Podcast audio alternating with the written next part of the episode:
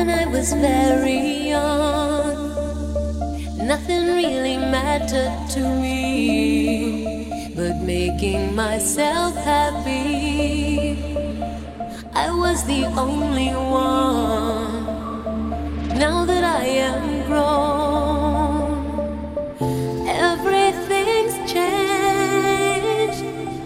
I'll never be the same because of you. Nothing really